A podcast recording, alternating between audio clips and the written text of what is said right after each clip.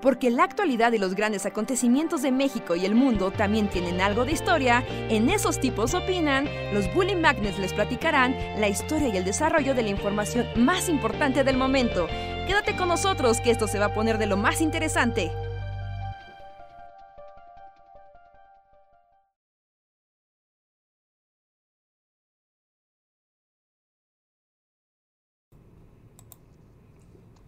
Hey, hola amigos, ¿qué tal? Buenas noches. Bienvenidos a Esos tipos opinan en su edición 202, último podcast de agosto del 2020. Yo soy Roy Hart. Hola. Hola, Hola, ya bienvenidos. sabes.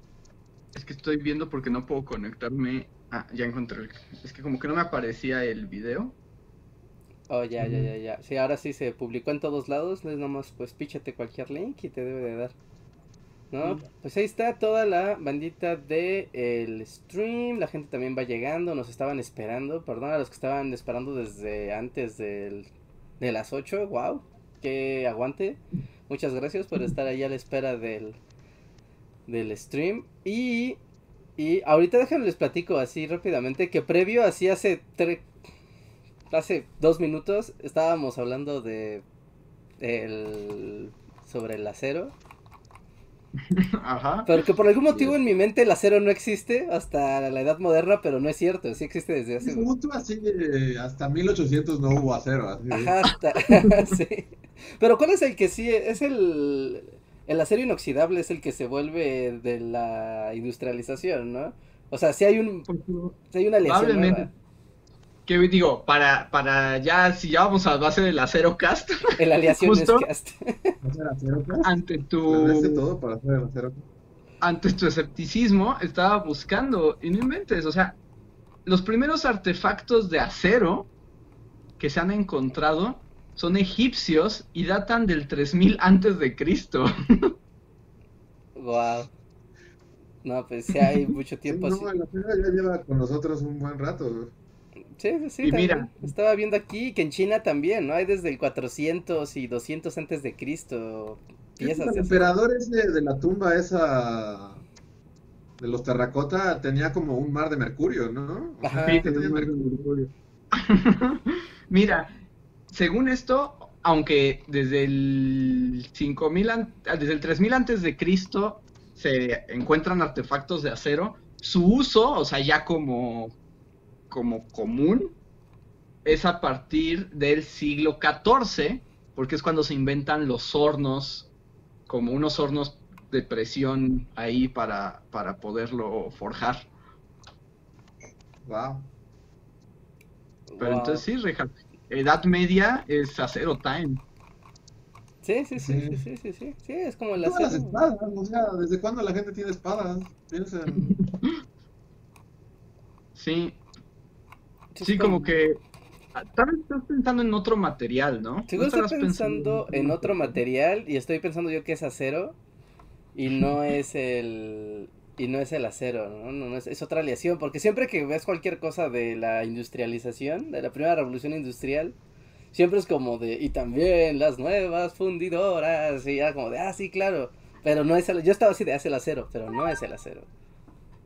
O eso sí, o sea, ya cuando llega la revolución industrial es cuando hay fundidoras, ¿no? O sea, cuando ya estás hablando de que pueden hacer casi líquido el acero, ¿no? Y todos estos metales. Tal vez estás pensando más bien en la industria metalúrgica que, que en el material. Sí. Sí, bueno, y también hay, o sea, sí hay nuevos aleaciones, ¿no? O sea, porque solo se pueden hacer en, en hornos industriales, ¿no? O sea, solo Sí, claro. o sea, ya, y eso ya permite nuevos materiales hiper, o sea, hiper raros, ¿no? Para, para el momento. Pero yo en mi Sí. ignorancia decía que era el acero.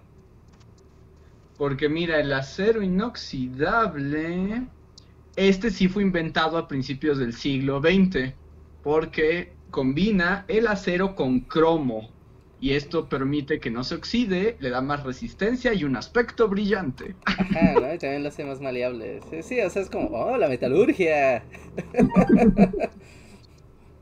la historia del hombre controlando los metales. Exacto.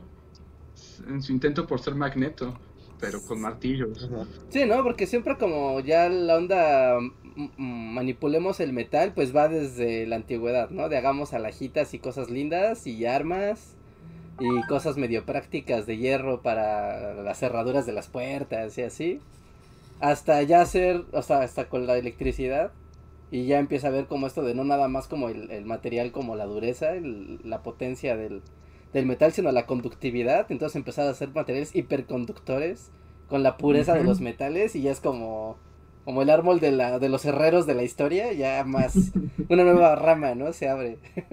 Exacto, porque es como, ¿para qué quieres manejar estos metales? ¿Los quieres porque sean resistentes, porque sean duros, porque sean flexibles o porque conduzcan calor y electricidad, ¿no? Ajá, sí, sí, sí, como el mundo de los aluminios. El mundo no tenía aluminio antes, ¿no? Eso sí es nuevo. No, no. No, el aluminio, según yo, sí es moderno, No pero... Ahorita te, ahorita te informo con la creación del aluminio.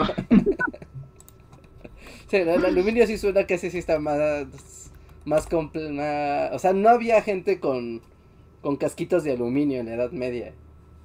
Aunque mira, eh, es anterior al acero inoxidable. La creación del aluminio viene del siglo XIX, durante los experimentos justo de la revolución científica. O sea, Tesla, sí, estaba inventando el aluminio. Sí, miren, dato curioso, Napoleón III, o sea, el Napoleón chafa, Que ya nadie quiere, ajá. Napoleón que mató. Pidió una vajilla de aluminio con la que servía como sus canapés. Qué ñero. Sí, pero pues es que me imagino que era como... Sí, como si supiera que era una novedoso en ese momento. en Walmart, así. Sí, no, la- la- las desechables son de aluminio, ¿no? Es la que compras así como para Ajá. poner los totis. Y Napoleón III la estaba sirviendo o- así. Ajá, sí, llegaba acá como de contemplar el aluminio. Es como, ay. Ándale, es como de que las compras en Waldos, ¿no? En esas tiendas como de... Ándale, exacto, en 20 Waldos pesos, ¿sí? una vajilla de aluminio. Ajá, pero Pues cromada. Napoleón acá, III fue como- Waldos. pues. Bueno, ahora si, si les toca así que en una Navidad estén así y alguien saque la de aluminio, pueden sacar el Ajá. fact de que el primero en hacerlo fue Napoleón III. Ajá, y sentirse como de la realeza. Ándale, y puedes entretener a toda tu familia o que digan así como, yo esto es raro porque está diciendo esas cosas. Para romper el hielo, así, Sí. en la conversación de la. con los primos que no ves nunca.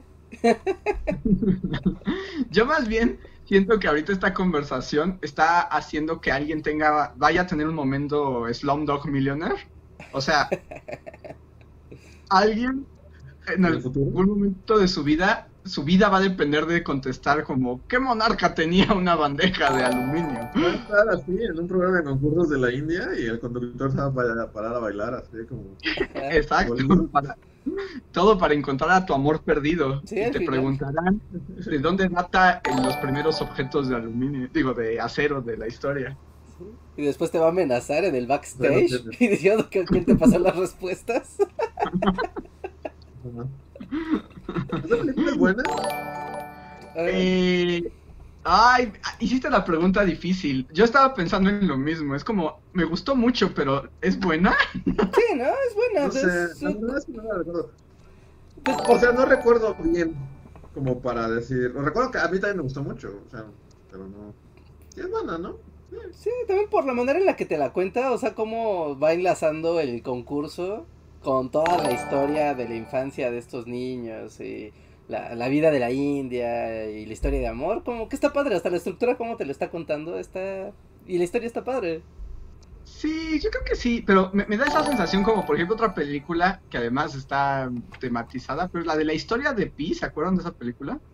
Ah, También es como esas que me hacen pensar, a la larga, ¿es buena? ¿O solo me gustó mucho en su momento? ajá. Sí, no. Es que, o sea, son dos películas que vi en su momento y nunca jamás volví a verlas, pero en, mi memoria eran buenas. Sí, sí, sí. ¿Cómo se llamaba el tigre? ¿El tigre? Ajá, algo Parker, ¿no? Richard Parker, ¿no? Richard Parker. Es que estoy ten- en algún momento nosotros teníamos un Richard Parker, pero ¿por qué? Suena, suena que pudimos tener un Richard Parker, sí, suena totalmente plausible. Tienen unas regresiones como de que usábamos eso, que teníamos no sé una- algo- Richard Parker. teníamos un Richard Parker, pero no me acuerdo bien. ¿Por qué, eh? Estoy seguro. ¿Tú en recuerdas esa película, Reinhardt? Eh, Esa sí, pero con esa película aprendí Tengo que un tigre en una lancha. tengo un tigre en una lancha, pero recuerdo que esa vez y cometí el gran error de ver dos películas en el cine al hilo y una de ellas fue Pi, ¿no? Fue el tigre en una lancha y después vi la de Tarantino, que me creo que era la de ocho hombres en una carreta. ¿Cómo se llama? El- Sí, Sí, ¿no? los- Tal vez sí, es probable. este, es probable. Sí, somos ocho güeyes, estamos en una cabaña. Ajá, lo cual es una combinación muy rara Oye. de películas, además, porque una es como estoy encerrado en el mar con un tigre y después estoy con otros tipos en una cabaña en una montaña. Pero además, o sea, ¿por qué viste dos películas? Fue como una aventura de, de sitcom noventero, o sea, tenías dos citas simultáneas y cambiabas de un lado a otro. Y llegaba así. sí. Llegaba la ropa.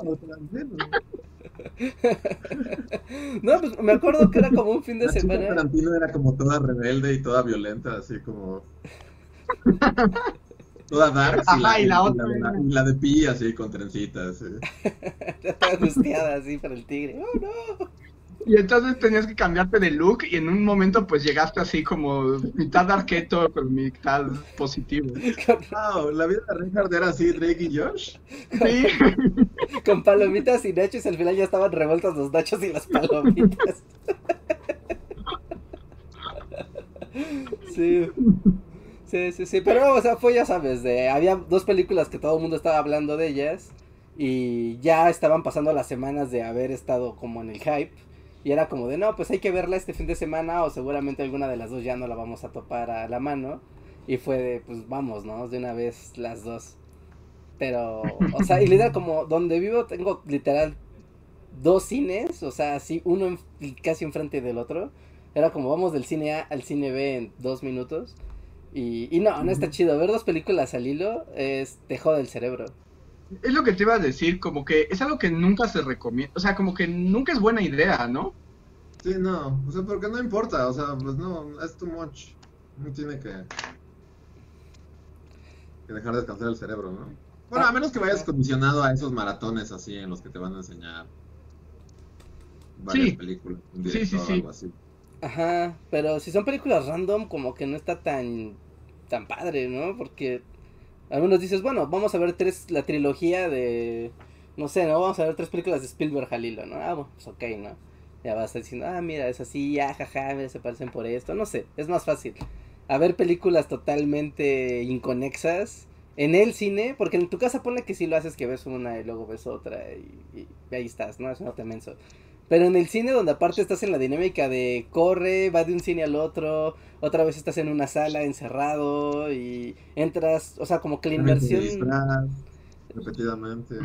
Sí. Sí, aparte la inmersión que te da el cine es como bien diferente a la inmersión que te da la mejor tele que tengas. Entonces también es como muy raro el transportarte a otra dimensión tan rápido. Sí, y, y como cambiar de, de, de la dinámica de la historia, ¿no? Por ejemplo, yo me acuerdo, tal vez, no sé si todavía tienen recuerdos de esos, cuando vimos esta que era también Tarantino y este Ah, Rodríguez, sí, ¿cómo se este... que vimos ah, Zombie, no, Zombie, Planet Terror. Deathloop y Planet Terror, sí. Ajá. Y pues también, esa estaba pensada justo para hacer doble función, pero ya cuando íbamos en la segunda, yo ya estaba bien cansado, y era así como de ya. Sí, era la de Tarantino. Y yo sí, lo que dijimos aquella vez de la fiebre Tarantino. Ajá, sí, estábamos afiebrados esta película. Me dio una fiebre a Tarantino muy, muy recia. A mitad de. Tarantinoitis. Y además también era eso, ¿no? Ahorita lo estoy pensando, tal vez si hubiera visto solo Death Proof sola, tal vez no tendría tanta fiebre Tarantino de recuerdo, pero lo, lo agravó. Ah, Sí, sí, sí, sí. Pero bueno, así estaba hecha. Ahora sí que ahí no es tu culpa, ¿no? Ellos así aventaron la. La, Sí, la era la idea, dinámica. ¿no? pues así está fiebre. Sí, fue como, vamos a infectar a todos de fiebre Tarantino. Y a ver qué les pasa. Fue un experimento social. Ajá, fue un experimento social. Había una cámara así grabando en todas las salas, viendo cómo reaccionaba la gente después, así cada media hora. Veían sus movimientos así corporales. bueno, eh, vamos a los superchats antes de que empiecen a avanzar el, el chat más y nos los perdamos. Primero, gracias a todos por estar aquí, gente del chat. Les recomendamos que si quieren apoyar a Bully Magnets y a este podcast, una de manera es con el super chat, un pequeño donativo que ustedes escriben algo y automáticamente lo leemos y lo comentamos. Y tenemos una participación, el primer super chat del día es de Eléctricos. Gracias, Eléctricos, que dice. Ah, es larga, entonces la leo. Invoco a estos tipos te escuchan y solicito su consejo, especialmente de Luis. Y dice, no! Estoy cerca. dice, estoy cerca de graduarme como animador digital y sé que el título no sirve de mucho si no tienes un buen portafolio. Había pensado en estudiar una maestría, pero siento que el papel no me ayudaría realmente y creo que tomar cursos en internet puede ser mejor, al ser menos costoso y dejarme aprender a mi ritmo. ¿Creen que esto sería una buena elección o es mejor irme por la maestría inmediatamente saliendo de la universidad? Mm, Pues ent- la primera pregunta sería como, ¿en tu maestría te pagan?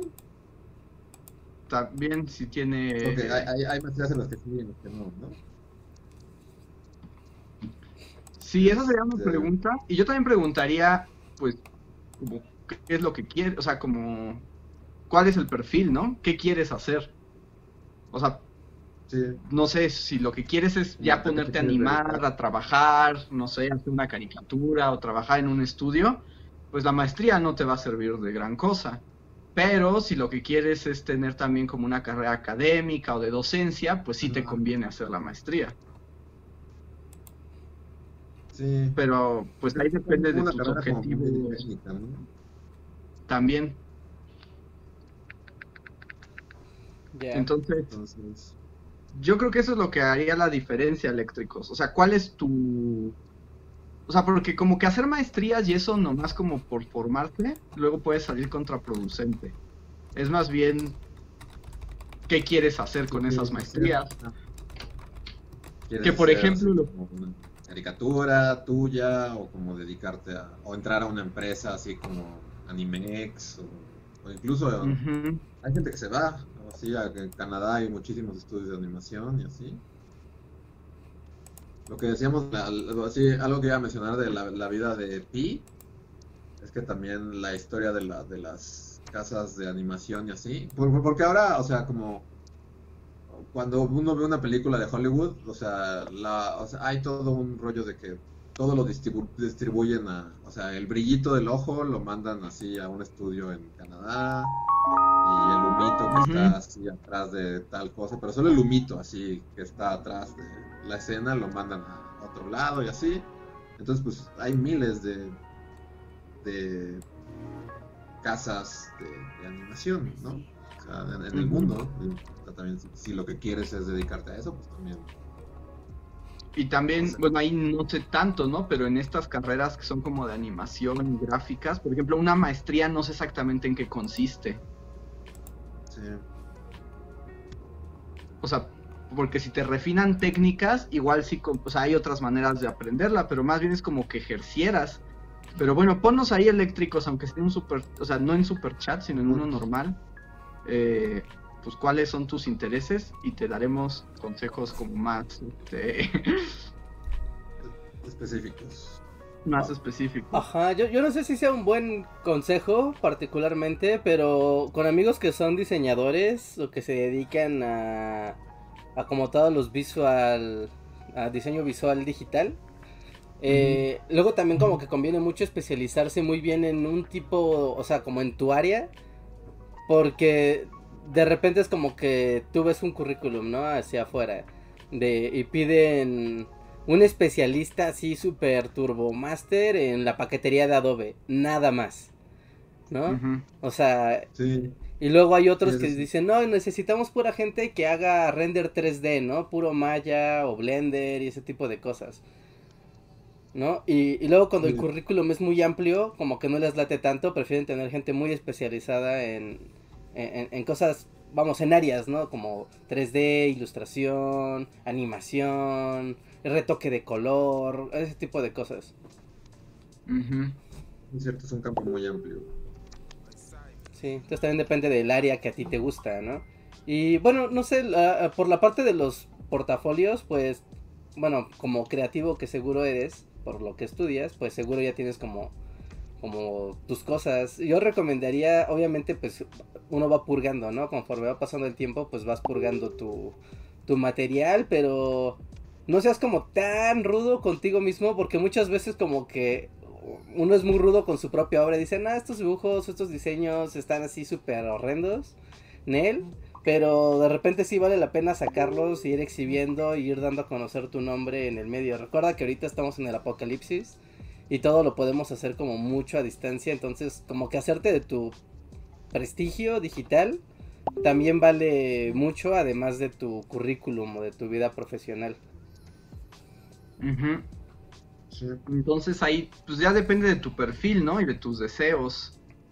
Entonces, eso irá como perfilando qué es lo mejor para ti. Así es. Ok, tenemos un super chat de Oscar M. Muchas gracias, Oscar, que dice: Mi gala los espera para un podcast de historia. ¿Ya sé? O sea, ya pues, Pues qué bien. Pero como, así suena como duelo de Street Fighter, como cuando alguien le echa una moneda y sale así. ¿Cómo se New Challenger? Es como de cómo, ajá, y, o sea, como, explíquense con... Explíquense con ese super chat, es como, ajá. Ajá. Es como, ajá, ¿y ahora qué hacemos? A ver, tenemos... Ah, espera, espera, espera, espera, aquí un amigo está un amigo está en el, en el stream escuchándonos y escuchó lo que estábamos comentando de eléctricos. Y me dice que cheque, eh, me pasó una página de Facebook que se llama Anima Reclutamiento, ¿no? Y es una, justamente una escuela de, de animación y de toda esta onda, ¿no? Como que le recomienda darse una vuelta por ahí para que también encuentre una especialización y vea cómo se está moviendo el medio. Ya está. Ah, pues si la compartes ahí, seguro, bueno, le servirá a él y pues a los demás que estén interesados en el mundo de la animación. Tenemos ahora un super chat de Eliminado Kun. Muchas gracias, Eliminado, que dice: Ya que hablan de materiales y técnicas, recomienden material que hable sobre cómo hacían las cosas antes, en especial la Edad Media. Mm, no, pues está difícil. ¿Cómo se hacía el pan así? ¿Con molinos? Pues supongo, ¿no? Lo que pasa es que pues, no somos especialistas, o sea, no, no, no tenemos un... que podamos recomendar o alguien conoce un libro al respecto. Ah, no, de cómo hacer cosas en la Edad Media, no. No, pero no dudo que sí haya como libros de antropología, ¿no? De, de la época de, pues, ponle que no de todo, ¿no? De cómo se hacía el pan y se bordaba la ropa, pero sí de cosas muy cotidianas, como de, ah, no sé, si te ibas a, no sé, si te ibas a casar, ¿no? Cómo tenía que hacer como toda la, el protocolo, ¿no? Como para, no sé, para pedir a la novia o al novio o los dos, no sé, ¿no? O sea, como todas estas cuestiones muy sociales ¿no? Si, no sé, querías serte, querías pasar de ser un, un aldeano cualquiera y unirte al ejército del rey, ¿no? O sea, ¿cómo, cómo tenías, cuál era como el procedimiento para... es como en las películas de Hollywood que le pegas a un espantapájaros con un palo hasta que te ve un caballero y te dice, soy mi escudero. No, pues no, eh, eh, no había movilidad social, ¿no? Básicamente no, no podías hacer eso. No, eso no existía como tal, ¿no? No había un manual de cómo ser Robin Hood, es lo que estoy diciendo. bueno, me refiero así, un caballero, un caballero, un soldado, ¿no? Para, un caballero, ¿no? Un soldado así raso de rey. Pero ¿po- ¿podías así siendo un campesino? Pues supongo, ¿no? Era tu otra alternativa, ¿no? Pues ir ser carne de cañón del rey. Pues más o menos, porque según yo, justo el problema del sistema feudal, una de las cosas es la poca movilidad social, ¿no? O sea, básicamente donde nacías, ahí estaba ya tu destino puesto. Sí, Y por ejemplo, que te reclutaran como carne de cañón, pues más bien era como si te tocaba la casualidad de una guerra, ¿no? O sea, esperabas la leva y que llegaran al Sí. pueblo y ¿saben qué muchachos? Órale, vámonos. Sí, sí, sí, como por ahí yo creo que iba el asunto, más bien. Ah, sí, bueno, supongo que por eso de ese lado va la pregunta, ¿no? Como de esa explicación de cómo funcionaría. O si eres el niño granja 1 y está la niña granja 2 y quieren como... O sea, sus familias ya se empiezan a relacionar, ¿no? Más allá del matrimonio de, de estas dos personas. Y se empiezan a relacionar estas personas y empiezan tal vez a, a tener más riqueza. ¿Cómo los aplastaba el señor sistema medieval para que eso no pasara? Mm, pues, o sea, ¿cómo, o sea, ¿cómo lograban que no se levantaran en armas? Esa es la pregunta. Bueno, que no acumularan riqueza. Pues porque se los quitaban todo con los impuestos. O sea, tú cuando eras siervo, o sea, tú no poseías la tierra, la tierra del señor feudal. Tú, tú nada más, este, ahí hacías tu trigo y llegaba el sheriff de Nottingham y decía, Sí, básicamente. o sea, me quedo con el 95% y tú nada más te quedas con lo necesario para vivir. No acumulas riqueza, solo tenías lo necesario para la subsistencia. Ahí está, ahí está, ahí está, ahí está. Muy bien, debe de haber Ah, cosas más interesantes en la Edad Media, pero sí, lo intentaremos. Hasta que llegaron cosas como los molinos y cosas así, y entonces empezó gente a acumular capital y es donde surge la burguesía y ya sabemos todo lo que ocurre después. ¿O no? No, sí sabemos, hay videos de eso. Sí sabemos, tenemos como toda una colección que pueden ver ahora en Bullet Magnet. Ok, ok, ok, ok, ok, ok. Ok, tenemos un nuevo super chat de Miriam Ramos. Muchas gracias Miriam que nos dice, ¿cómo están a casi medio año de estar encerrados? Eh, estoy haciendo máscaras samuráis, así que no, la verdad no sé. Que podría estar peor. Sí, ya es difícil de detectarlo, Miriam. Ya es como la pregunta del bajoneo, pero es como la realidad empieza a tener otros tintes, ¿no? Sí. Mm, yo estoy jugando Forza Motorsport 6 para sentir que salgo. Con mi carro. ¿Por fin no eres una paloma? ¿Es como? ¿Por fin ya no eres una paloma? No, ya por fin se acabó la paloma. Finalmente se acabó. Ahora soy como el The Thing, ¿no? Es como, ahora soy como la cosa que asesina gente en un nuevo juego. ¿Pero tú asesinas gente o Sí. la cosa te persigue? No, no, yo soy la cosa que asesina gente. Es bastante divertido ser la cosa. ¿Cómo se llama? Eh, el juego se llama... Ay, ¿cómo se llama el juego? Espera, es que es, un juego muy nuevo. ¿Y cómo se llama? Clarion. Carrion, Carrion se llama. Mm. Carrion the Game y eres como un experimento así de un laboratorio, eres un pedazo de biomasa que escapa y entonces tú empiezas a tratar de salir del laboratorio y pues, cada que te encuentras un científico o algo, pues ¡fras! te lo comes. ¿No? Y estás tratando de salir, obviamente ya se empiezan a defender y es más complicado que te quieran asesinar. Así que tienes que utilizar tu ingenio de biomasa para... Pero tienes como poderes de monstruo, entonces puedes como gruñir, así como desde las sombras, y todos como que de, oh no, ¿dónde está? ¿Dónde está? ¿Dónde está? Y ya cuando te da la espalda, ¡zápatelas! y te los puedes comer, los puedes destazar, es bastante violento, pero es como en pixel art, está muy chido el juego, les recomiendo que se asomen a, a verlo, está, visualmente es como es obra fina, ¿eh? ese juego. Fue un gran cambio, ¿no? De, de género después de ligar palomas. Pues es que se contiene, ¿no? No puedes ser una paloma romántica todo el tiempo, tienes como que sacar ese otro lado. es- Sí, aparte fueron meses de tu vida que se fueron haciendo una paloma. Ujú. Sí, como dos meses que se fueron ahí, así que necesitaba Cuando algo escribas, violento. cuando escribas tus memorias, así Ah, escribirás ese- paloma de Richard, así como Picasso. Así como recuerdo, era la, era la pandemia del 2020. Fui una paloma durante cuatro meses. Pero fuiste una chica rodeada de palomas. Más bien, fuiste una chica rodeada de palomas, ¿cierto? sí, sí, sí, sí, sí.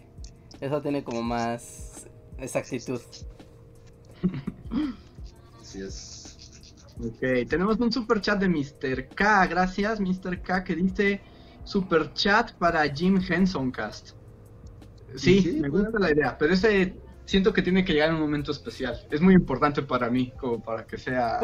Tendría que ser varios, ¿no? Porque es que es una obra muy amplia como para... O sea, como tal vez como... Yo pensaría algo como de... ah, No sé, como no, en serio, o sea, re- pero, pero podemos solamente como hablar de Jim Henson, ¿no? Sí. Sí, sí, sí. que hacer como una, ¿cómo se llaman esas cuando hacen en la facultad como mesas redondas? Así. Como Sí. un simposio. Ajá, simposio. Sí, o sea, hay, hay varias cosas que mencionar de Jim Henson, pero pues fácilmente se pueden hacer en un podcast, ¿no? Sí, Sí, sí, pues de hecho cuando estábamos hablando de... ¿Cómo se llamaba? ¿El cuentacuentos? Sí, ajá. medio ya lo hicimos, siento que ya medio lo hicimos. De hecho. Ese día hablamos un buen, un buen de, de él. De hecho estuvimos mandando imágenes y así. Pero sí, no lo podemos repetir. Hay mucho que hablar de, de él y de su obra.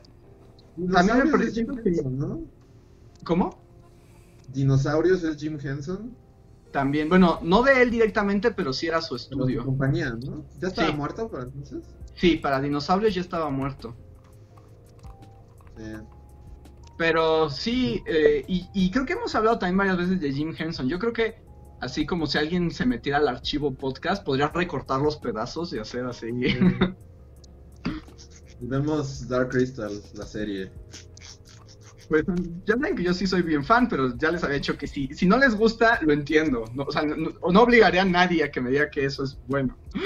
Estaba buena, estaba buena, solo que no le puse atención y no entendí nada. O sea, lo es como hombres pájaro malos, eh, hombres Kate Blanchett buenos. No necesitas Bueno. saber mucho más, ¿eh? ¿Sí? ¿No eso es todo? Pero es que luego cuando explicaban que los cristales y que los quién sabe qué, no, simplemente no. Sí, hay toda una mitología probablemente innecesariamente complicada, pero, pero te digo, no, no, ahí ese, ese, producto está demasiado hecho para mí, entonces Eh, pero está bonito, está muy bonito. está bonito. Pero está bueno, muchas gracias, Mr. K. Seguramente, yo, yo, yo apoyo eso, pero sí me gustaría como que sea un momento especial. Sí. Y tenemos un super chat de Trinidad, gracias Trinidad, que tiene un super chat que es para Reinhardt. Bueno, no, no es para Reinhardt, pero solo Reinhardt puede contestar esto. Oh, Dios. Dice, ¿las criptomonedas llegarán a colapsar o de verdad son la moneda del futuro? Antes el dinero valía por su respaldo en oro y otros factores, pero las criptos deben su valor a... La, pone un signo de interrogación y dice lo que la bolsa especula. Muy bien, Reinhardt, es el momento del simposio de las criptomonedas. No, Ya llevábamos mucho tiempo que esto no pasaba, ¿no? ¿Sí? Sí, es tu momento de brillar. sí, sí había dado este tema por... Ya así como lo habíamos pasado, pero... Pero tiene sentido porque ahorita está habiendo un revival muy importante del mundo... Del mundo de las criptomonedas vía el COVID. Porque es que... eh, ay, a ver, va rápido. Porque desde que inició la pandemia, eh, pues ha habido como mucha incertidumbre sobre justamente, ¿no? El valor de las monedas. No, el valor de las monedas, como ya hemos explicado en otras ocasiones, no está basado en su, su valor en el oro, ni en la reserva de oro, de eso desde los 70 que dejó de ser así. No, ahora se hace más por otro tipo de, de cosas, como son el valor de las empresas, eh, la estabilidad de los gobiernos, eh, eh, la capacidad de compra-venta, ¿no? De los países o de los recursos naturales. Como sea, las criptomonedas, al estar en un mundo no físico, no, no tangible, permiten, uno, tener, bueno, ya con la infraestructura del Internet que existe hoy en día y de las redes que existe hoy en día, permiten eh, tener como certificados digitales que validan operaciones comerciales o validan operaciones de cualquier tipo de intercambio de información digital entre seres humanos, de mil tipos, ¿no? Contratos o, o validaciones de cuánta cosa puedas imaginarte. Eso es mucho del valor de muchas criptos, no de todas, pero de una gran cantidad de criptos, de criptomonedas se basa en eso, en la certeza que da de ser una operación, un número, un archivo que es irreplicable, es imposible de, repetir, es algo único. ¿no? En eso se basa el valor de las, de las criptomonedas, digamos, en operaciones matemáticas únicas y repetibles, ¿no? Y que cada una se representa mediante el valor de una moneda. Ah, y no, no son, de hecho, no, no, para el contrario. Ya pasó ese momento burbuja de 2017, ¿no? Ese Inter que se volvió la burbuja de la especulación. Gran momento para vivir. Y, La fiebre del oro criptomoneda. Ajá, de hecho, esa fue la fiebre del oro. O sea, eso fue todos a California con sus carretas. o sea, fue ese el momento. Y ahorita ya es todos en el río ahí tratando de encontrar pepitas. Pero el chiste ya. Ajá. Pero ahorita pues ya el negocio no es estar en el río buscando una pepita esperando lo mejor, es estar en el pueblo manteniendo a la gente que viene a, en busca de esa riqueza. No, es, es muy, muy, muy similar. Y ahorita no, de hecho, las criptomonedas van a seguir siendo, son y seguirán siendo un, un valor importante. Y yo creo que van a agarrar todavía más peso conforme vaya pasando, avanzando la, la década. Especialmente porque junto con el oro, que está retomando su valor como de suma importancia en el planeta, las criptomonedas están resultando ser el refugio internacional para cualquier para cualquier moneda del mundo ser un refugio para darle valor y garantía y certeza a muchos procesos. Así que no, no es una fantasía. Las criptos llegaron para quedarse. Pero hay muchas. Ese es el problema. Que saber a cuál subirse, ese es el problema ahorita. Pero está el Bitcoin, está el Ethereum, está el Ripple, Está. ¿No tienen que tener nombres como de Blade Runner? es importante, es que eso es lo que les da no como. se puede llamar así como. ¿Cómo se llama la moneda de Perú? Así, el Sensontle o cómo? El... así con el Quetzal. No, pero ese es Quetzal. Sí. ¿Por qué no, Quetzal virtual? Todo se tiene que llamar. Es este... Pero el Quetzal es Belice, ¿no? Sí, es Belice, no sé, es de algún país de ahí. Sí, me dijo, país sudamericano ave. país sudamericano ave. Digo, Guatemala, perdón, no es Belice, es Guatemala. Guatemala. Ajá. Uh, por ejemplo, este, el Dogo. Este, el Chems. Y el Dogo, uh -huh. ¿no? El perrito, ya hay una, ya hay como, bueno, o sea, no es literalmente por eso, ¿no? Pero se llama igual, como Dogo Coin. Entonces como que lo pareas con el meme, o sea, no, no son, son, cosas inconexas, pero los pareas. Y es como, mira, ya hay Dogo Coin, ¿no quieres una Dogo Coin? Cuesta creo que 4 pesos no, cada una. Pero es, pero es como, ya es de la, así como, como, con las drogas, ¿no? Es así, ya, ya es la... la... Ándale, como los nombres random como de, lo, de, de, las, de, los ácidos y cosas así, ¿no? Que tienen ah, como... No, yo no le entraría a la Dogo Coin, la verdad. Bueno, o sea, pero a eso... A, eso, a eso voy, ¿no? De que ya hay muchas. Ya hay muchos activos y valuados en un montón de cosas como súper raras. Que pues todo el mundo está apostando, ¿no? A crear sus criptos y demás desde hace ya un tiempo. Pero las que ya están consolidadas, ¿no? Desde hace 10 años. Pues son un valor importante, ¿no? Así que no, no, no se tomen a la ligera ese, ese mundillo. Ok. Tenemos un super chat de Alam Álvarez, gracias Alam, que dice, hola, ¿han leído a Jorge Ibargüen Ibargüengoitia? ¿Qué opinión les merece? Yo sí lo he leído. Ya no me acuerdo, en la escuela me acuerdo que leí de él, pero ya no me acuerdo así, fue irrelevante en mi vida. Pero es bueno. Bueno, yo he leído algunas cosas, pero ¿qué opinión te mereces, Reinhardt? Digo, este Luis, como dice aquí. Tengo que decir que irrelevante, no podría decir más. Yo tenía muchos libros en mi casa porque mi mamá era súper fan de, de, él, entonces los tenía todos y fue como de, va, lee esto, es como, uff, vas a morir de risa loca. Y entonces creo que, que al ser niño y fue como un poquito como de a huevo de, de esto, o sea, como cuando eres niño y te, te, obligan a leer cosas. Ajá. Y como con el hype de esto es lo más divertido que has leído en tu vida. Este, Ajá. O sea, sí es chistoso. Sí, no, sí es chistoso. Pero ciertas cosas más que otras. Ah, ah, por ejemplo, el, el, que. El que me hypearon demasiado fue el que es como la independencia, pero chistosita. ¿Cómo se llama? ¿Los pasos de López? No, pero Ajá, los pasos de López, sí. Sí, los Independencia de López. Sí. Y me la vendieron así, es como la independencia, pero chistosita. Entonces dije, no mames. Y luego no, ese no me pareció tan chistosito. Pero luego Ujú. tiene otro que es como que es el, el Puente de los Asnos, algo así. Ay, Es como no más de tus experiencias de niño en la secundaria o algo así. Ajá. Sí. Y ese sí me gustó. Como que sus. Sus cosas como de. Sus cosas como de. Una historia no me gustó tanto, pero sus cosas de solo que cuento de mi infancia y como Ajá. observaciones del mundo cotidiano y qué absurdo es, eso sí me gustaba. Y, Guau, y pero Independencia chistosita no tanto, pero tal vez fue porque me la sobrehypearon. Oye, pero tú sí tienes como conocimiento profundo, o sea, porque yo solo he leído, o sea, como las como dos crímenes, los pasos de López y ya, ¿no? Por ejemplo, yo, yo leí dos crímenes, en- igual creo que es como el clásico que te dejan en la escuela, ¿no? Ujú. Ujú. Y no recuerdo nada, porque me lo dejaron en la prepa. Recuerdo que me dejaron dos crímenes en la prepa, pero ese sí lo tengo borrado. Borrado. Sí, yo leí eso en la prepa, ajá, y fue como, no, no recuerdo, o sea, no recuerdo crímenes, nada. ¿no? Pero por ejemplo, tiene uno que a mí me gusta, que se llama, bueno, que es como un libro entre comillas, porque es Instrucciones para vivir en México. Pero en realidad ese no es una novela o algo así, más bien él tenía una columna en un periódico que así se llamaba.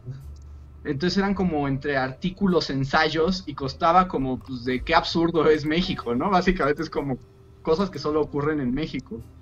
Y ese libro como que compila lo de esa lo de esa columna y la verdad es que es muy divertido, pero es, es divertido si ya eres adulto. No, no, no veo como para un niño, o sea, el humor Ibargüengoitia no me parece que sea para niños o adolescentes. Sí, es que tal vez sí lo, o sea, sí es como más adulto, ¿no? Sí, como que ya tienes que estar algo grande y entender algunas cosas como para agarrarle la onda a su, a su onda. Y algunas cosas, ¿no? En, en ese de, de, de instrucciones para vivir en México, este... ¿no, ¿No son ya como cosas así muy de México de los setentas? Sí, sí, es un México que ya no existe. O sea, es un No, México. Sí, es, un- es como de clásico que te subes al tranvía. A ver, cu- cuénteme más. Era, o sea, era padre, pero pues Roma Time, ¿no? Sí, pero es, sí, es Roma Time, entonces Sí. eh, es muy bueno, pero yo sí, no, yo no se lo dejaría como a un niño o, a- o de primeras lecturas, creo que no. Sí, porque aparte yo es así como, o sea, desde niño es como, ¡ah, wow! O sea, a lo mejor sí me gustó y fue como, ¡eh, qué chistoso! Es como, eh, lo, lo primero que me enteré fue como, se murió en un accidente aéreo súper horrible. Explotó. El que escribió este libro explotó en mil pedazos. Y fue así como, ¡ay, Dios mío, porque fue lo primero que además- aprendí de él, así como... Se supone Sí. que además murió, o sea, como que fue un avionazo del gobierno, pero no lo iban a matar a él, ¿no? Sino a alguien con quien venía. Ah, sí, hay teorías de conspiración y algo. No, o sea, yo lo único que sé es que despe- fue despegando, o sea, de esos que, o sea, se subió, despegó y explotó. No sabía Déjenme que había una teoría conspiratoria al respecto. Sí, es que no sé si lo estoy confundiendo con alguien más, pero es que también hay que, en ese tiempo en México eran comunes los avionazos mágicos, o sea, es así como cada vez que un opositor del gobierno viajaba en una avioneta explotaba, ¿no? Ah, sí. Pero este era un avión comercial, así grandote. Y creo, es que hay alguien que justo es como alguien de la vida cultural que explotó en un avión, que, pero porque viajaba un político ahí que se supone, la teoría es que era para matarlo a ese otro y solo tuvo la mala suerte de estar en el mismo ¿Estar en el mismo avión? Órale, Pero no no que había toda una teoría. Dark Side of Imbargüengoitia. Si ni yo niño lo hubiera sabido, eso también hubiera sido peor. Pero no me crean. Sí, déjenme revisar. pero, pero no me crean. Voy a, voy a investigar y les, les traigo el dato porque igual estoy Pero sí, estoy, diciendo la muerte de en España Ibargüengoitia. avionazo, entonces no, no sé si sea él. O sea, ¿fue en nuestra España? Ah, sí. Sí, pues. Tal vez eh, tal vez estoy avión hablando de alguien más. O sea, tal vez estoy confundiendo las cosas. Solo tuvo la mala suerte de que él estaba ahí. pues. No fue así como Richie Valens, Sí. sí, que fue en su avioneta. Pero, pero sí, entonces, eh, te digo, no me crean, no tomen mis palabras como realidad. Pero sí. Eh, y era un gordito buena onda, ¿no? Sí, sí, no me retiro lo dicho, o sea, me lo hypearon más de, más de niño, pero es como de los pocos, bueno, o sea, comparado a los otros que te ponen así como, o sea, no era intenso y era buena onda, ameno, Sí, chistoso. Sí, Entonces, lo era me gusta y era, es bueno, es bueno, lean Neighborhood es, es, es lean muy buen escritor. Sí, leanlo. Esa es como la conclusión después de la reflexión larga Sí. y tendida.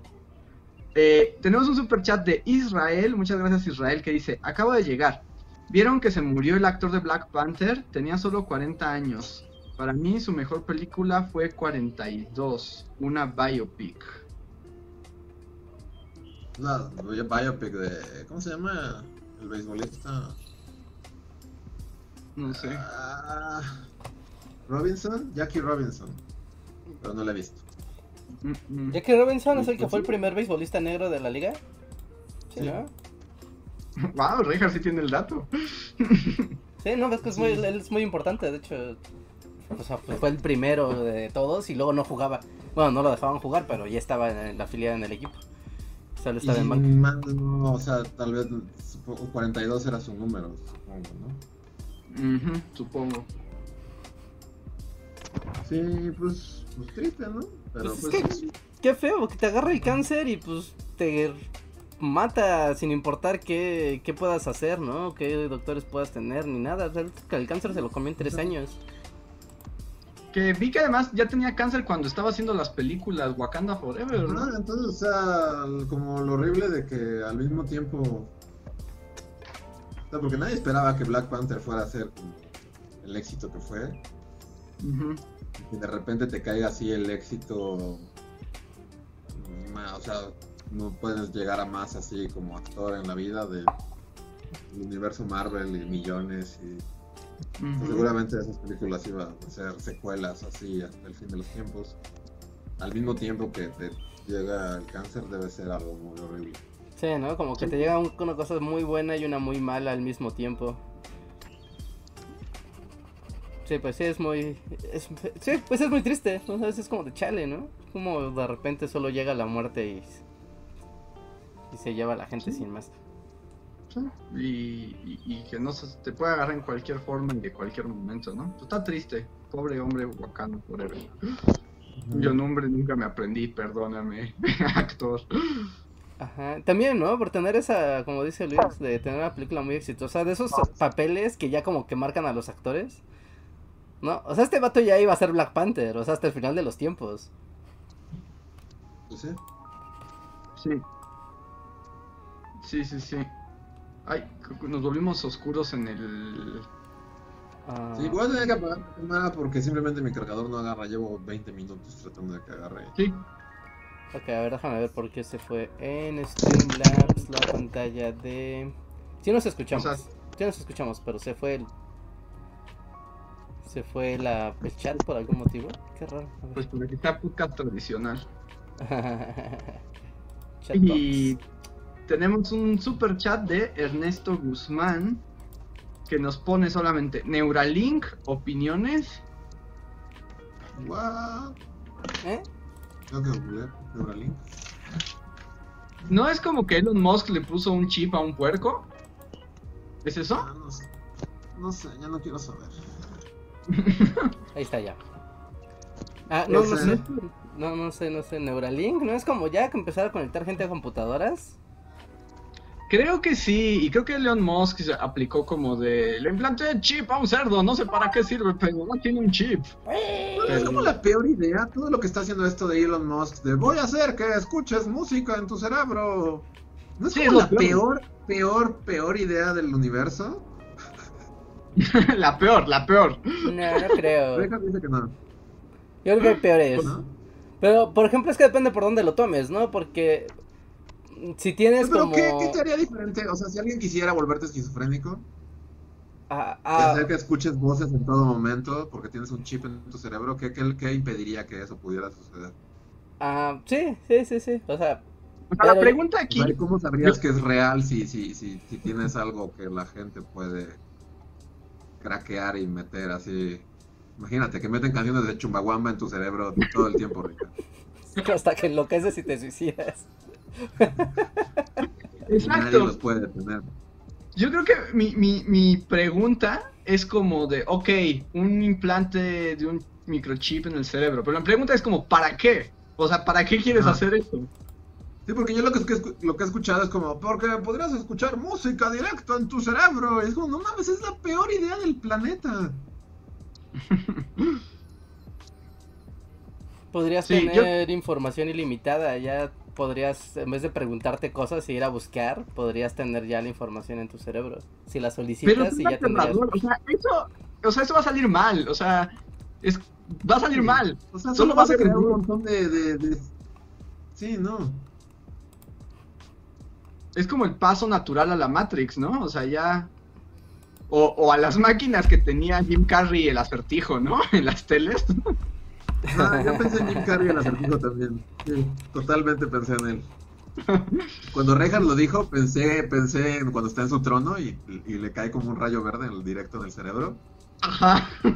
Pero luego todo sale mal, Reinhardt.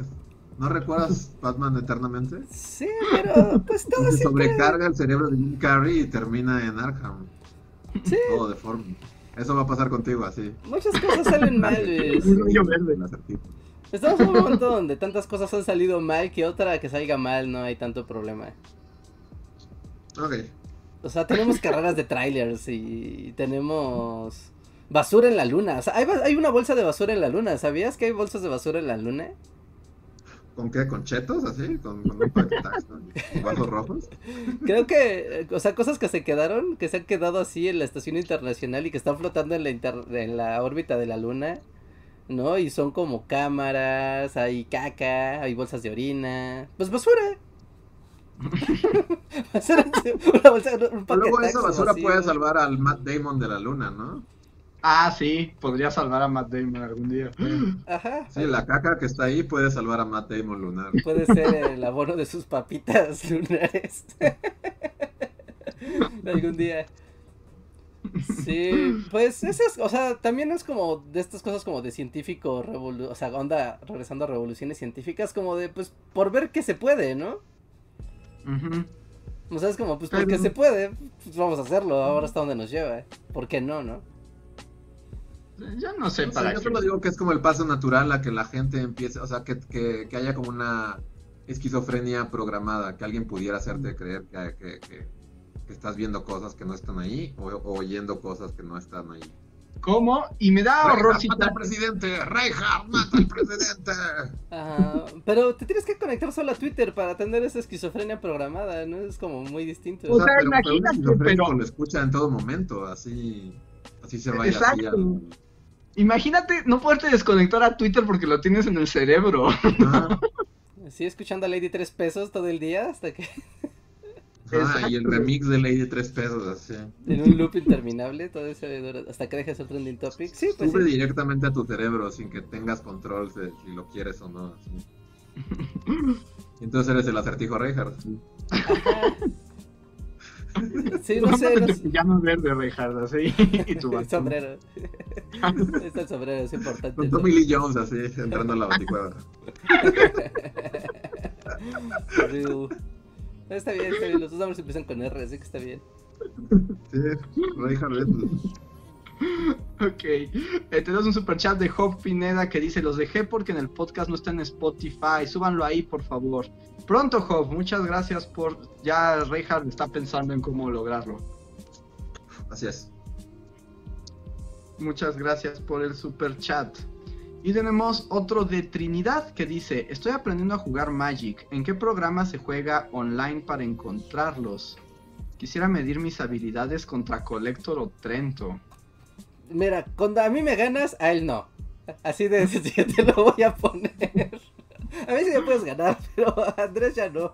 Yo ya no puedo ganarle. Está No, ya en no, otra. Todavía vivo en mítico basura. No he logrado escalar lo suficiente. ¿Pero no puedes ganar millones? Pero, o sea, pero ese es mi sueño, pero no, no, no, no, es que necesito más tiempo, Mira, necesitaría sí. mucho tiempo para Un comentario así bien mala onda, así de, de gordo mala onda, pero si dedicaras menos tiempo a estudiar y vas a jugar antes. Exacto, exacto. lo, que, lo que necesito es dedicarle más tiempo a jugar eh, cartón virtual, que por cierto, Trinidad, eh, si vas a buscar jugar Magic, no busques Magic Online, busca Magic Arena. Porque si vas a Magic Online, es otro juego horrible. Bueno, que es muy feo. Sí. De todos modos, creo que ya si le pones Magic Online, la propia publicidad de, de Wizards te pone, ¿no? Magic Arena como, como el Mm. juego. Sí, puedes buscarlo literal desde su página, ¿no? De, de Magic, de Magic the Gathering, o puedes buscarlo desde el instalador de la Epic Store, ahí está ya también. Ahí puedes tener todo y está padre, está padre, está padre. Y desde ahí Y pues ya puedes jugar. Aunque todavía no corre en Mac, solo en PC. Tengo entendido. Mm, ya. Y lo padre de ese juego es que corre desde computadoras muy elementales hasta turbocomputadoras. O sea, le puedes bajar los specs, el juego sigue jugándose perfecto, ¿no? Y se ve bien y es funcional y todo, así que no hay excusas, no hay excusas, solo pues ten paciencia y concentración. Ajá. Y mucho tiempo libre. Esa es la clave. Dedicarle muchas horas de tu vida a pelear con gordos en internet. Y tenemos, deja ver si tenemos todavía más super chats. Sí, es el último super chat que tenemos y además ya estamos llegando al final del podcast. De Zach Cells que nos dice, chicos, es mi cumpleaños, por favor, felicítenme. Claro, Zach Cells, muchas felicidades. ¡Felicidades! Felicidades. Muchas felicidades, gracias por siempre estar aquí acompañándonos en los podcasts y pues esperamos que la pases muy bien, aunque sea en el mundo apocalíptico. Sí, feliz, feliz cumpleaños. Sí, A lo disfruten y pues ahí en el chat pónganle sombreritos o emoticones de felicidad y porque Saxel siempre está aquí acompañándonos en los Sí, podcasts. mira, la, la- la maga oscura te decía feliz cumpleaños. Sí. ¡Feliz cumpleaños! Sí. ¿Por qué tienes una maga oscura a la mano como Yugi? Porque aparte yo ni juego Yu-Gi-Oh! Porque es como, bueno, porque mo- moví cosas aquí en mi cuarto y tengo medio un tiradero y aquí la tenía a la mano. Y es así como, wow, Reja está preparado por si Kaiba le toca a su duelo. No me agarrarás, no me agarrarás desprotegida. Y eh, llega, ay, está llegando un encore de Rana Verde Azul. Muchas gracias, Rana Verde Azul, que espero a que pongas eh, pues tu mensaje de super chat. Pero pues, mientras, pues ya estamos llegando al final. Casi van a dar las 10. Entonces, ¿algo que quieran decir algo o algo que les gustaría platicar antes de ya cerrar el podcast? Ah, sí. ah, ¿Alguien sabe por qué? O sea, ¿cuál es el motivo? Yo sé que si lo pregunto iba a ser muy raro, pero. Porque se supone debería de saber, asumo. Pero ¿por qué hoy es día del gamer? O sea, la ONU dijo hoy es día del gamer y todos los que les gustan los videojuegos. ¿No Un hay idea abrazo. del game? Si tú no lo sabes, nadie más lo puede saber. Sí. Es de esas cosas como el día de Star Wars, que también es como un día que solo es porque suena chistoso. Pero ese por lo menos suena chistoso, ¿no? Tiene una razón detrás. Ajá. O sea, sí, o sea, tiene la razón de que suena chistoso, pero, o sea, no hay como que, ah, ese día se estrenó la primera película o algo así, ¿no? Como, o sea, como una razón real, ¿no? Nada más que suene chistoso. A ver. Yo ni sabía que hoy era el día del gamer. Sí. Yo había visto algo, pero no sabía que era hoy. Mm, A ver, dice. Ah, por una revista española, ya me acordé, ya había visto esta historia. Ah, ya se internacionalizó, ay, el internet. Sí, ya sé por qué. ¿Sí conoces la historia? Sí, ya, y ahorita que lo googleé, nada más vi como así el logo y dije, ah, ya me acordé. Sí, había una revista española que inició este mame hace como ya un chorro de años y ya se internacionalizó. Dígame que está desde hace más de una década, el 29 de agosto se celebra el Día del Gamer o Día Mundial del Videojuego, concretamente desde 2008, tras una iniciativa que partió de las revistas especializadas del sector. De hecho, en los videojuegos ha dejado de ser un exclusivo de unos pocos para convertirse paulatinamente en un hobby entre muy buena parte de la población. Ajá. Sí, pues sí, nomás como que un día hay unos barbudos de una revista dijeron, pues qué tal, pues ya del gamer, hoy no hay nada, ¿no? En agosto no hay efemérides de nada. Justo fue, buscaron qué día estaba todavía disponible. Ajá, sí, sí, sí, sí, sí, sí, sí. De allí, de allí. Pues de hecho, hablando de, de gamers, en Netflix se acaba de estrenar un documental que se llama High Score. Que a toda la gente que es como muy clavada del mundo del gaming le está así dando asco. Pero si Ajá. ustedes no son como muy clavados del mundo del gaming y la historia de los videojuegos y como que no han in- se han introducido en ese mundo, es un gran documental para introducirse en por qué es tan importante el medio de los videojuegos, ¿no? De cómo Yo ya sí quería ver, o sea, están- ¿los gordos del mundo están enojados? ¿Por qué? ¿Por qué están enojados? Por- porque primero es muy gringocéntrico, ¿no? Para. Según ellos, la industria del videojuego es Estados Unidos y ya, ¿no? Y los japoneses a veces hacen juegos padres para los gringos, casi, casi. Es como de, Ajá. O sea, sí es como de, oigan, no. ¿No? Ah, como que meten muy... O sea, obviamente la industria tecnológica norteamericana, pues obviamente, ¿no? O sea, no- nadie va a negar su importancia en, en la historia, ¿no? Ni mucho menos en la historia de las computadoras y de los videojuegos. O sea, obviamente es algo muy importante. Pero va como muy por ese lado. Y como que ese documental medio va saltando de cosas como de datos medio inconexos, ¿no? Como que va saltando de cosas que no tienen como relación directa, entonces como que verlo puede ser algo confuso. Y también como que no está muy bien documentado, o sea, pero es como, si alguien es muy clavado, sabrá, ¿no? Es como de, en un momento, eso era una leyenda. ¿no? Y ahí lo plantean como, como, como un documental y como una verdad.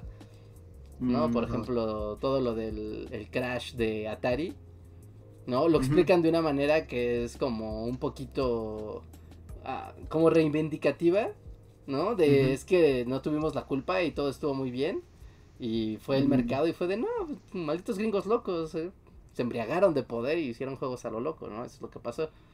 Pero lo plantean de una manera que es- suena de, oh no, es que... O sea, no, no es crítico. No es, muy cri- no es muy crítico y es como muy, ¿cómo se llama? Dice, como es muy benevolente, es muy benevolente con, con la industria norteamericana, Mm, ¿no? Y como que da por sentado que existen las demás industrias del mundo, pero eso no es la historia porque no son gringos. Entonces no está Mm. tan, o sea, como que no ¿Cómo es- Pero entonces no me lo recomiendas. está bonito. O sea, está muy bien editado, o sea, está La muy está.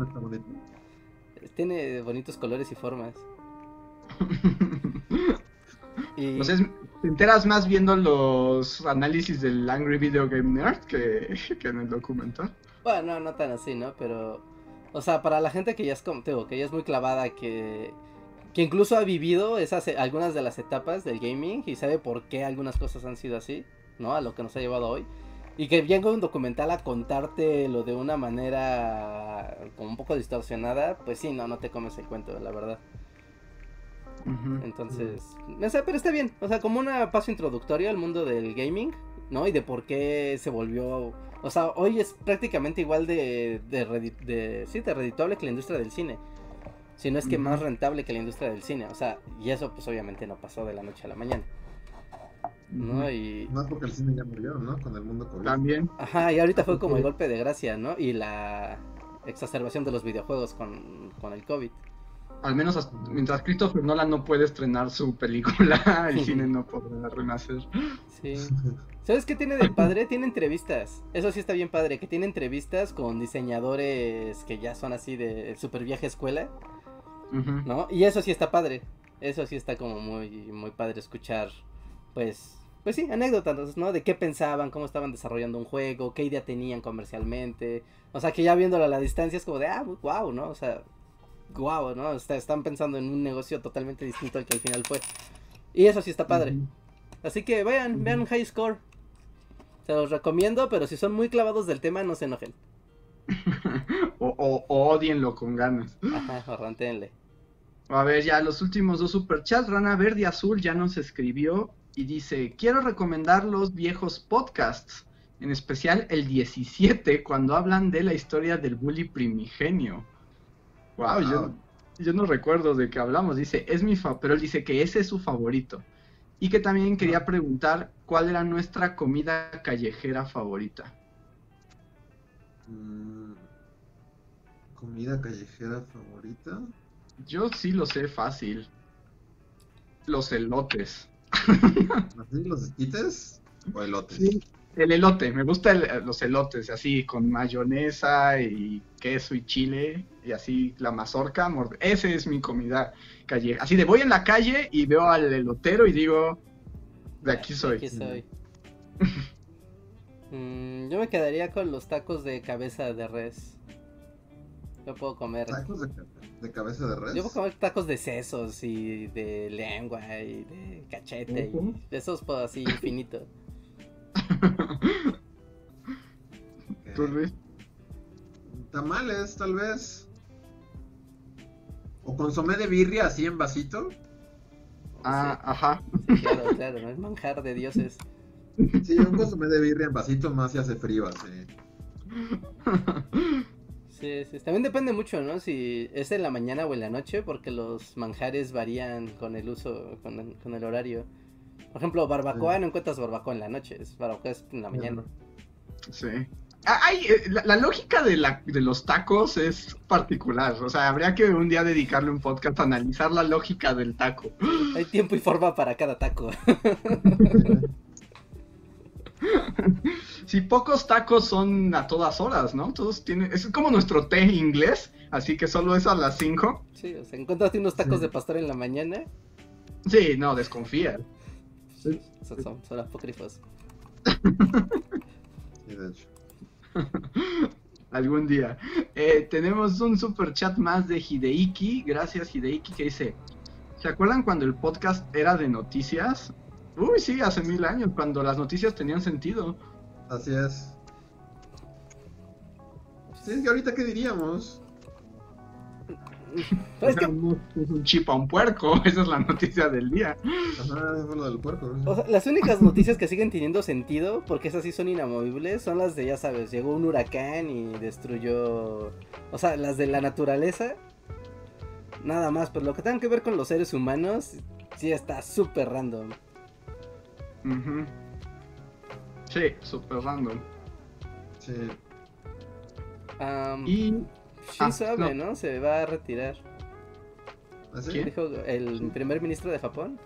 Ah, pero no, este, este- ese güey está huyendo de la crisis. Es así como, no, yo no voy a resolver este problema. Pero como que está salado ese señor, ¿no? Porque, o sea, está bien padre. Es como, wow, soy el primer, primer ministro de Animelandia. Perfecto. ¿No? Y, y de repente, a ver. O sea, estás súper bien y de repente en tu mandato el emperador dice, ¿sabes qué? Que yo ya no quiero. Y es algo que nunca ha pasado y que no está padre. Ya está el primer ministro. Bueno, y tengo que estar yo en medio. Bueno, ok. Primera cosa no cool. Después tienes que cancelar los Juegos Olímpicos cuando te habías vestido de Mario Bros el año pasado. Ah, es verdad. Sí, es cierto. Ay, es como, ¿y todo para qué? No, no. Sí, ahora debe estar viendo su foto vestido de Mario Bros. Pensando que quedó como un idiota. O sea, yo lo comprendo, digo, sí, pues sí, pues es que.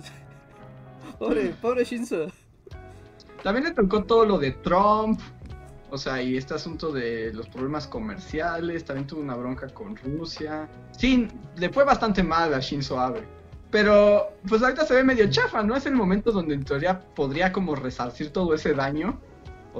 Como demostrar No, que, ¿qué haces ante el mundo? Perdió sentido. pues, Shinzo Abe renunció y dijo, ya me voy a mi casa. Ajá, y eso es algo que no hace un primer ministro japonés. Bueno, digo, lo hace por motivos de salud, ¿no? Se- según apela y que eventualmente. O sea, pero no es urgente.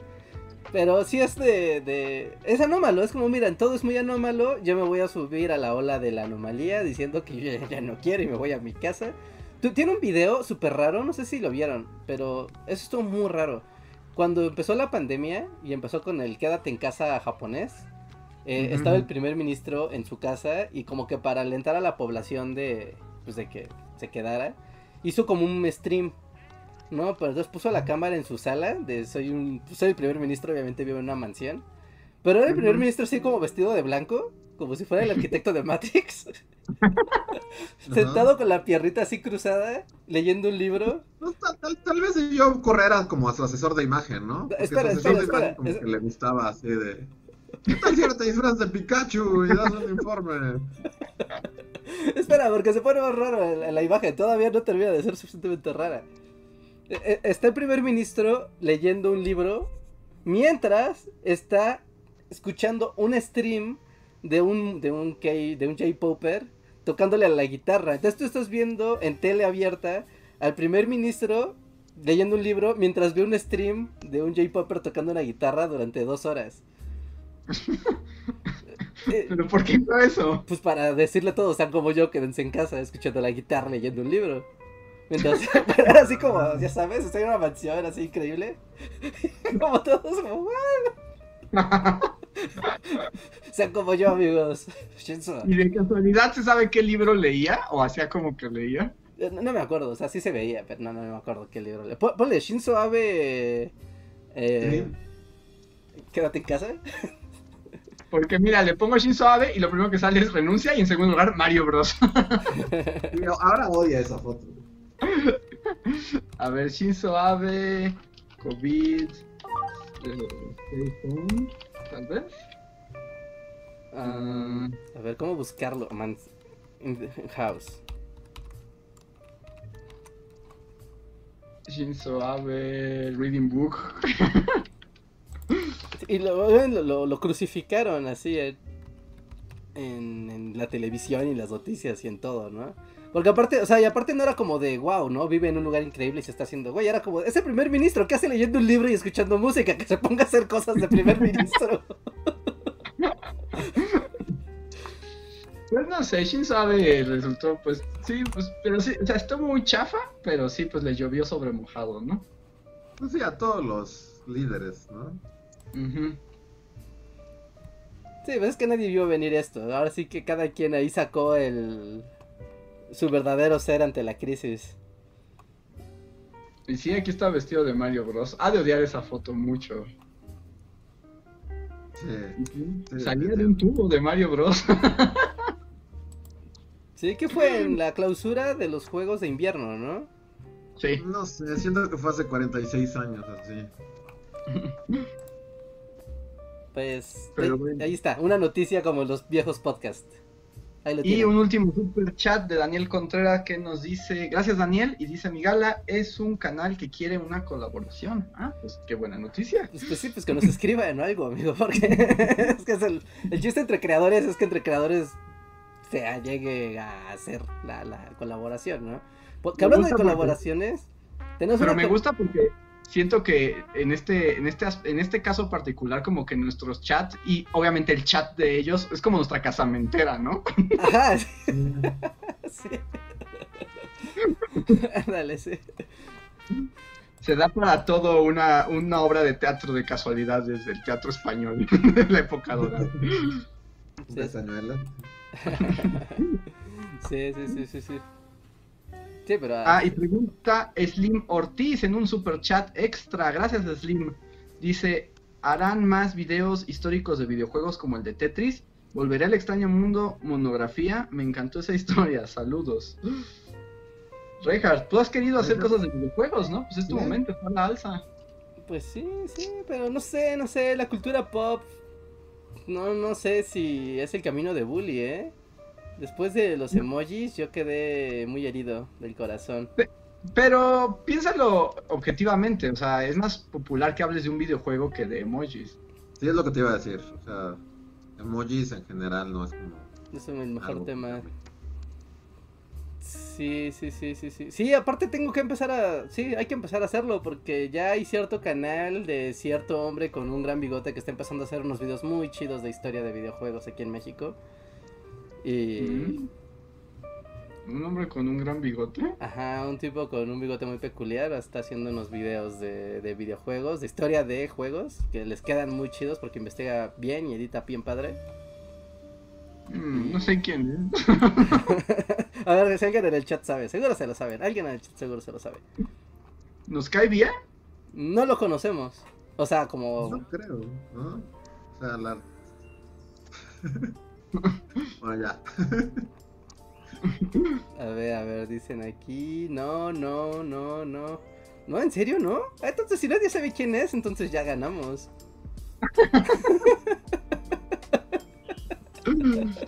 Ah, ya, ya, ya la tiraron. Ya, ya la tiraron ahí. Pero sigue tu sueño, Reinhardt. Tú empezaste a hablar de. Tienes uno de Tetris, hay uno de Tetris, tienes uno de Donkey Kong. Que no te detenga. Sí. Sí, sí, sí. Sí, también está. El. Bueno, es que también. Bueno, luego hablamos. Luego, siempre ranteo sobre el internet latinoamericano contra el internet gringo. No voy a entrar en eso ahorita. Ya nos vamos. Entonces vamos ya por los últimos superchats porque están llegando más. Mónica Gallardo, muchas gracias, Mónica. Y deja ver si escribió algo. Sí. En esta cuarentena he descubierto que una manera de socializar ha sido escuchar podcast. Obviamente su podcast es mi favorito, pero me gustaría saber qué podcast escuchan ustedes. Muchas gracias, Mónica, antes que otra cosa, y qué bueno que te guste nuestro podcast. Sí, gracias por escucharnos. Pues yo ya, ya lo he dicho varias veces, yo escucho varios podcasts en inglés que me gustan mucho. Y acabo, bueno, acaba de salir uno que me está encantando, pero no sé, es un tema muy raro y en el postmundo es aún más extraño. Ajá. Pero es una serie entre, es un poco documental eh, que se llama eh, Nice White Parents, o sea, buenos padres blancos, ¿no? Ajá. Y justo se trata de cómo el sistema educativo de Estados Unidos público eh, siempre ha estado en las manos de gente blanca y de los papás blancos y cómo la influencia de los papás blancos ricos altera el sistema de educación y genera situaciones que aunque ellos creen que lo hacen por buena onda, solo generan más desigualdad, racismo y horrores. Está buenísimo. Pues la blanquitud, Está- ¿no? Siendo. Hasta en su buena hondez, no deja de ser la blanquitud. Sí, escuché ya los dos primeros episodios y está buenísimo, está muy bueno. Y así que quieres saber más y te indigna y al mismo tiempo está divertido. E- Es una gran obra. Si, si escuchan podcast en inglés, ese yo les recomiendo. Yo ahorita no estoy escuchando podcasts. Volví a la música, sí. Entonces no, no tengo ahorita como uno a la mano que recomendar. Que también es como de como de épocas, ¿no? Como que uno va y viene a ese tipo de consumos. Sí. Sí, yo también ya no escucho nada, nada, nada, nada de podcast. Desde que ya no salgo ni a pasear a mi perro, pues. Como que yo asumo que el podcast es para ir en el camino del punto A al punto B, como que ahí es el lugar de, de los podcasts. Y ya no, y extraño varios. De hecho, extraño, extraño varios de mis podcasts. Así que. Sí, no, los podcasts son maravillosos. Sí, pero es, es raro, ¿no? Porque luego cuando no estás, o sea, cuando estás acoplado una acción con otra, como que poner aquí un podcast en mi cuarto mientras estoy editando o algo, como que ni siquiera les pongo atención. Entonces, como que no, no, no está chido. No sé, es raro. Pero, pues sí, pues ese es el que les puedo recomendar yo ahorita. Suena bien. Y te agradecemos mucho, eh, Mónica. Eh, ay, esperen. Mm. Ah, no, sí, sí voy bien. Bueno, Mónica, luego Slim Ortiz manda otro superchat diciendo: Historia de videojuegos, anímate, Reinhardt. Ok, ok, ok. Vamos a ver qué podemos armar por ahí. De la historia de los videojuegos. Bien documentada, creo que esa es la bronca, que documentar eso sí está bien, bien difícil. O sea, Pero documentar... tú como- y conoces a mucha gente también en el medio. Sí, sí, sí, sí, sí, eso sí. Es que, por ejemplo, ahí, les va como el, el asunto de cuando lo he intentado con algunos, con algunos temas. Normalmente la historia, ya saben, la historia formal, la gran historia, siempre hay libros. Siempre hay libros, siempre hay una universidad con, un, con una investigación, o un libros, o una conferencia, cosas así.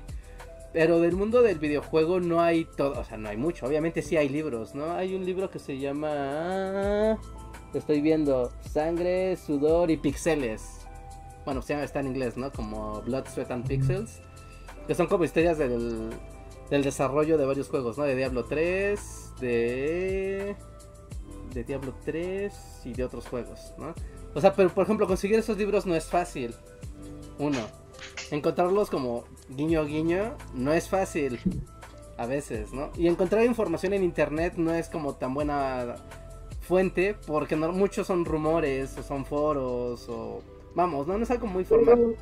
Yo pensaría que Internet es el mejor lugar para investigar algo así. Obviamente en sitios que tengan eh, que sean confiables, ¿no?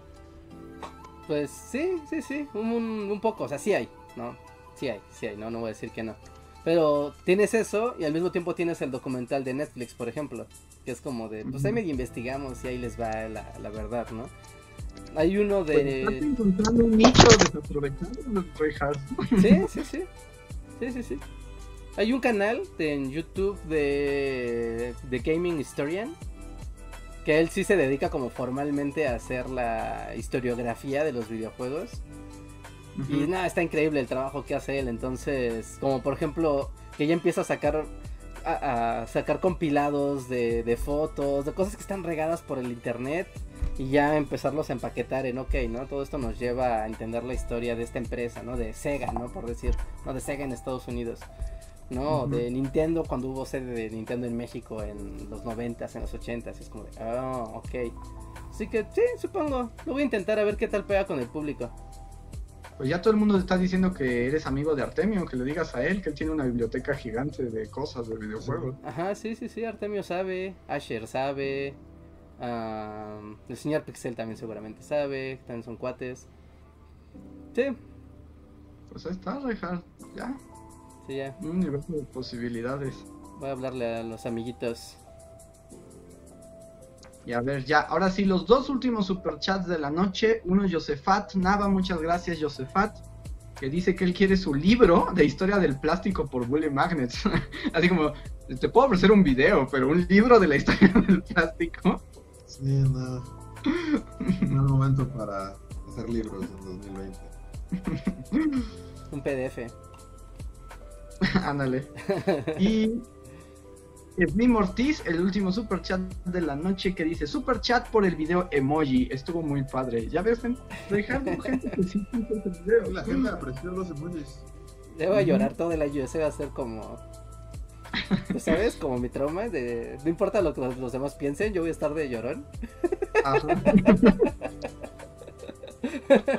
Pero gracias. Qué amable eres. Y pues ahora sí, llegamos al final del podcast sabatino. Muchas gracias por juntarse incluso en un día poco común para el Bully Podcast. Pues muy bien. Pues no nos queda más que agradecerles por su participación en el super chat durante esta emisión. También a los miembros de comunidad que nos apoyan en este canal y también en Bully Magnets. Así como a nuestros siempre queridos y estimados Patreons que nos apoyan mes con mes. Eh, recuerden que estamos en la última semana del mes de agosto, así que ya el siguiente mes empezará la nueva lista con los nuevos Patreons y miembros de comunidad. Si quieren que su, su nombre aparezca, aparezca en los créditos, pues tienen hasta el lunes para apuntarse y asegurarse, porque recuerden que hacemos la renovación de la, de la cortina cada mes. Así que todavía alcanzan a meterse ahí con su aportación y ver su nombre en los créditos de Bully Magnets o de Bully Podcast. Eso es importante. Y también a invitarlos a que vean el video de esta semana sobre la mitología nórdica, sobre Odín, sobre Thor, sobre el Yggdrasil. Y le den clic ahí al link que está en la descripción de ese video. Y así y así. ¿No? Chequen el video, compártanlo y todo. Y pues ahí tiene también un mensajillo sorpresa de algo que seguramente les va a gustar a todos los que les gustan los libros y los y las mitologías. Así que apúntense. Y finalmente también recuerden, tenemos una colaboración especial en nuestro panel de comunidad y en nuestras redes sociales. Pueden ver también ahí un, un link a un video colaboración que hicimos con la profesora Cintia Reyes, donde estábamos hablando de la electricidad y el electromagnetismo en dos videos. Ahí está el capítulo 1 y ya se lo salta el siguiente. Pasen, pasen, suscríbanse a su canal, canales de ciencia y de educación, que están también ahí dando cada semana nuevo material, así que vayan y apúntense. Y pues, ah, ya verdad, ahora sí, no tenemos más mensajes. por ahora. Ahí está. Hay video nuevo mañana, ¿no? Sí. Ah, mañana hay video nuevo. Espérenlo. Mañana, sí, mañana en la mañana hay estreno. Sí, y además, y además, amigos, hay estreno. Podcast, estreno, colaboraciones, ah, video semanal de muchas cosas. ¡Ah! Mucho trabajo. Así que disfrútenlo. Disfrútenlo y compartan Bully y todo esto. Y por cierto, aprovechen ahorita que está el, fin, el inicio de clases, que ya pasamos la primera semana de clases onda rara, televisión y así. Compartan Bully. Pasen la voz de, de Bully como recurso para aprender historia, pasar la materia y aprender ahí fácil, rápido y todo. ¿No? Eh, mucha gente está descubriendo el canal ahorita, así que ayúdanos a compartirlo.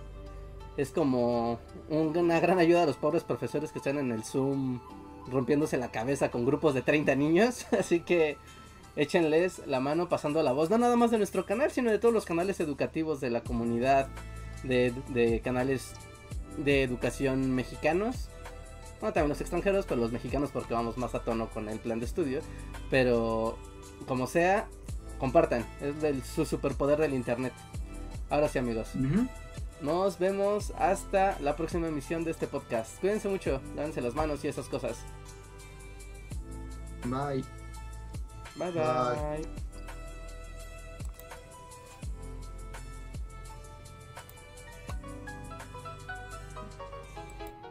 Síguenos en Facebook, Twitter y YouTube con el usuario Bully Magnets. También